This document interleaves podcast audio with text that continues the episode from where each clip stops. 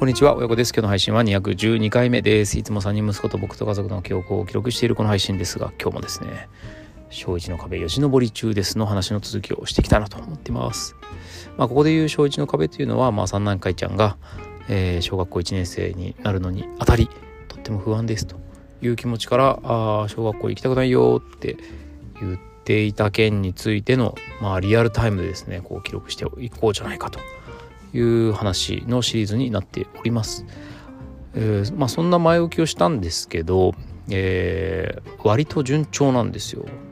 思ったほどよりも順調だからあんまりなんだろうまあそもそもの予想としては相当苦労してまあなんなら会社にも行けず、えー、教室の傍らで廊下でかいちゃんがあ見えるところにいて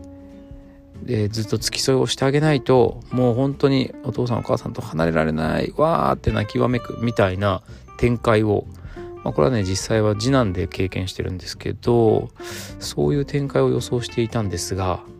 そう結構次男よりもその最初の一歩がね踏み出すのが苦手なタイプなのでそういうのを予想していたんですけど思いのほか順調にいっていて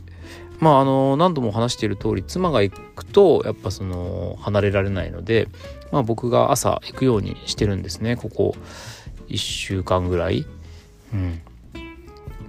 なんかすんなり、えー、僕は玄関まで行って「えー、行ってらっしゃい」あ玄関っていうのは学校のね。学校の玄関まではちょっとまだ行かないといけないんですけど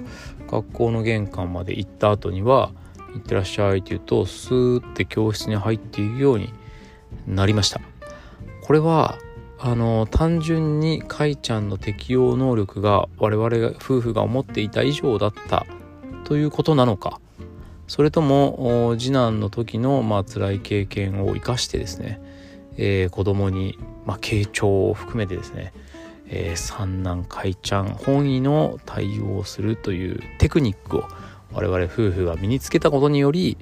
えー、すんなり学校という、まあ、新しいステージに順応できるようになったのか。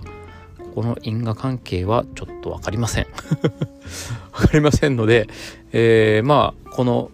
小1の壁よじ登り中ですのシリーズを聞いていただいたこの対応が結果的に、えー、あれ？なんか意外に大丈夫じゃね？っていう展開を呼び寄せた可能性あるのでまあちょっとそういう気持ちで聞いていただければ嬉しいんですけど全然関係ないかもしれないんでそこはちょっと話半分でですね聞いていただければいいのかなと思ったりしています。だからちょっと今悩みのね、えー、真っ只中にいるちょっとお父さんお母さんにはもしかしたらあんまり参考にならなかったかもしれないなと思っています。えー、悩みの真っ只中にいるお母さんが、えー、僕の身近にもいるんですけどもその子もちょっと学年が変わって、えー、なんだろうなあの先生が変わって少し雰囲気が良くなってきたみたいなので、えー、ちょこちょこ学校に顔を出せるようになってきたよっていうような報告を受けています。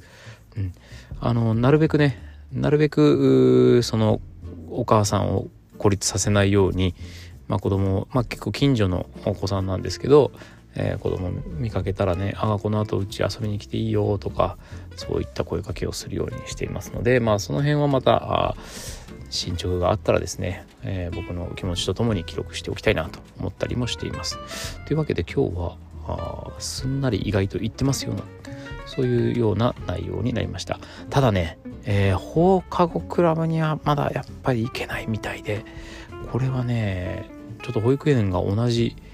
保育園出身の子どもたちにも結構いるみたいなんですよね。ちょ他のその他の保育園幼稚園出身の子たちについてはちょっと情報がないのでうん何とも言えないんですけど。そうだからねやっぱり放課後クラブっていうのはいまいち、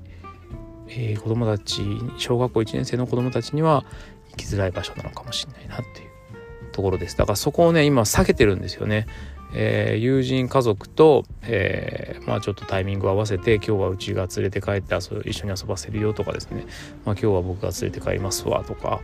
そういうことをうまく示し合わせて今のところ回避してるんですけどこれがいつまで続くかわからないのでゆくゆくは法学クラブでのびのびと過ごせるようになってほしいなと思うんですけどね。ちょっと多分友達ができればなのかそれともその放課後クラブの先生方にもなれたらなのかちょっと分かんないですけどまあそれもまた身長があったら記録しておきたいなと思います。今日も最後まで来てくださってありがとうございました。次回もお楽しみに。